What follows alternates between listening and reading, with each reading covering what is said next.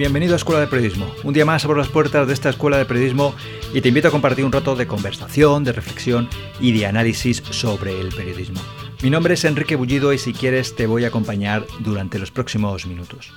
Retomo el podcast después de un tiempo sin publicar ningún episodio, concretamente desde finales de febrero, y cuando se van a cumplir exactamente dos meses desde que el gobierno aquí en España decretara el estado de alarma el pasado 14 de marzo para afrontar la situación de emergencia sanitaria provocada por el coronavirus COVID-19 en España.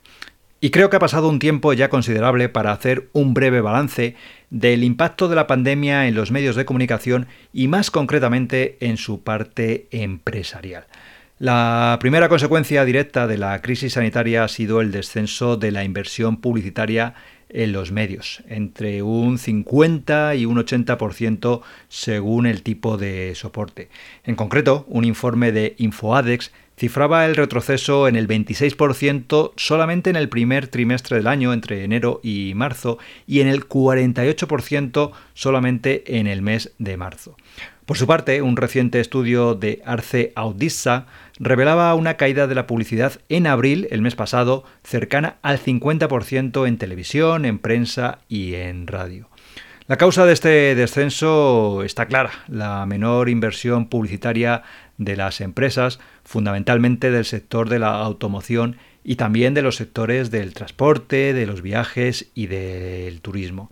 Solo dos semanas después del inicio del confinamiento, los editores de prensa cuantificaron en 250 millones las pérdidas por el coronavirus. Por esta razón, las asociaciones de editores de prensa y las de radio y televisión privadas lanzaron un grito de alerta porque pese a que se estaban incrementando las audiencias y pese al fuerte despliegue informativo realizado para seguir la actualidad, los ingresos por publicidad se habían ido reduciendo de forma continuada. Solo una semana después del inicio del estado de alarma, la Asociación de Medios de Información, AMI, que integra a los principales periódicos, solicitaba ya al gobierno ayudas por 200 millones para mitigar las consecuencias negativas de la situación. ¿Qué tipo de ayudas pedían los medios? Pues básicamente solicitaban créditos blandos, la suspensión de las cotizaciones a la seguridad social, también pedían desgrabaciones fiscales para la publicidad, la aceleración del plan de comunicación y publicidad institucional del gobierno, y la implantación del IVA digital. ¿Y cuáles son las ayudas que han llegado hasta el momento, en estos dos meses? Pues hasta ahora básicamente han sido tres grandes medidas o tres grandes grupos de medidas. En primer lugar, eh, una subvención de 15 millones de euros para las televisiones en abierto. Esta subvención, que fue muy comentada y también muy criticada en redes sociales cuando se aprobó, no solo va destinada a los dos grandes grupos de televisión, a Tres Media y a Mediaset, al duopolio televisivo, sino que también va para el resto de televisiones, es decir, para Vocento, para Unidad Editorial, para el grupo Secuoya, para Kiss, la televisión de Blas Herrero, para Real Madrid Televisión y también para 13TV de la COPE. El objetivo de estos 15 millones que aprobó el gobierno no es compensar el descenso publicitario por el coronavirus, sino sufragar una parte de los costes fijos que tendrán que afrontar estas empresas durante los próximos meses para extender la señal de TDT, de la televisión digital terrestre, al 96% del territorio español como estaba previsto. En segundo lugar, el gobierno también ha rebajado del 21 al 4% el IVA para la prensa digital y los libros electrónicos con el fin de equipararlo con las publicaciones en papel.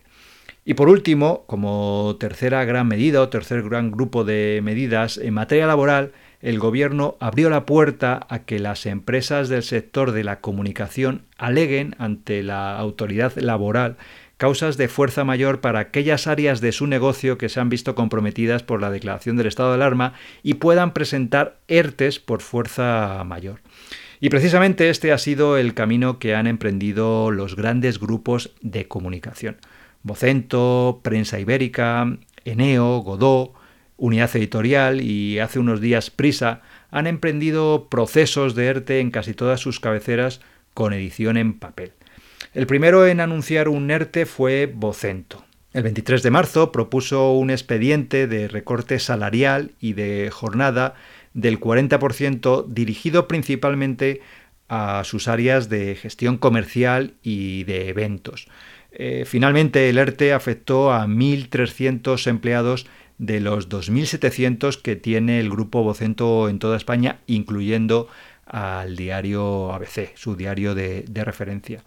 El ajuste previsto por Vocento tiene una duración inicial de dos meses, desde principios de abril a principios de junio, pero puede ampliarse dependiendo de la duración del estado de alarma. A Vocento le siguió el grupo Prensa Ibérica, al que pertenece el periódico de Cataluña y Sport, y después también el grupo Godó, el editor de, de La Vanguardia. Por su parte, el grupo Eneo aprobó un ERTE el 23 de abril que afectó a todos los medios del grupo, a 20 minutos, al Heraldo de Aragón y a la información, y que se aplica tanto a los directivos como al personal de redacción, es decir, a los periodistas. También se cerraron los ERTES en los periódicos de unidad editorial. En el caso del Mundo, por ejemplo, se propuso un ERTE de cuatro meses, de mayo a agosto, con diferentes niveles de reducción de jornada y se llegó a un acuerdo en el que la empresa se comprometió a no realizar despidos hasta final de año. Y el último en aprobar un ERTE ha sido el grupo Prisa para el diario El País. La plantilla del país ratificó el pasado viernes, el pasado 8 de mayo, el principio de acuerdo que el comité de empresa había alcanzado con la empresa y que contempla una reducción de jornada del 11% hasta diciembre. Una reducción de jornada del 11% con la correspondiente reducción de salario en, la misma, en el mismo porcentaje. Esta reducción de jornada y por tanto de sueldo no se aplicará a los salarios por debajo de los 33.600 euros brutos y además la empresa garantizará y mantendrá el empleo actualmente existente hasta el 31 de diciembre, por lo que, con fecha de 1 de enero del próximo año de 2021, los trabajadores recuperarían los salarios y las jornadas anteriormente establecidas a la presentación del, ERTE. Además, como punto que se acordó por parte de los trabajadores y de la empresa, se fijaba que en el caso de que la caída de ingresos por publicidad durante el actual ejercicio, durante 2020, fuera igual o inferior al 10%, la empresa abonará en enero de 2021 una paga lineal a todos los afectados por el ERTE de 1.000 euros brutos. Por último, hay que subrayar, aparte de estos ERTES o al margen de estas medidas de ajuste de empleo que están aplicando los medios de comunicación, hay que subrayar otro elemento importante, y es que algunos diarios abrieron sus webs de forma gratuita durante estos dos meses. Y el país, por ejemplo, eh, retrasó hasta el 1 de mayo la implantación de su muro de pago por la situación de emergencia. También se ha producido otro fenómeno en este tiempo, y es un incremento notable de las suscripciones digitales. Durante el pasado mes de abril, The Guardian ganó 50.000 nuevos usuarios y en España, el diario.es incrementó su base de socios en un 24% tras una campaña de ayuda que lanzó entre su comunidad. Evidentemente, este repunte de suscriptores no servirá para neutralizar la caída de ingresos publicitarios que se prevé por lo menos de aquí a final de año. Tampoco parece claro que las ayudas públicas a la prensa pues sean una garantía para la viabilidad de los medios y solo se pueden considerar como soluciones desesperadas en la actual situación.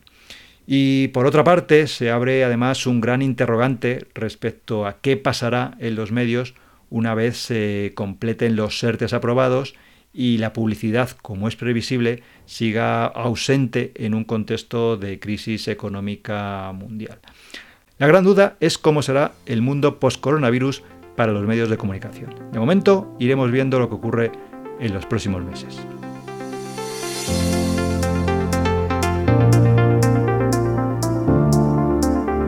Pues hasta aquí ha llegado el programa de hoy. Otro día más te doy las gracias por escucharme estos minutos.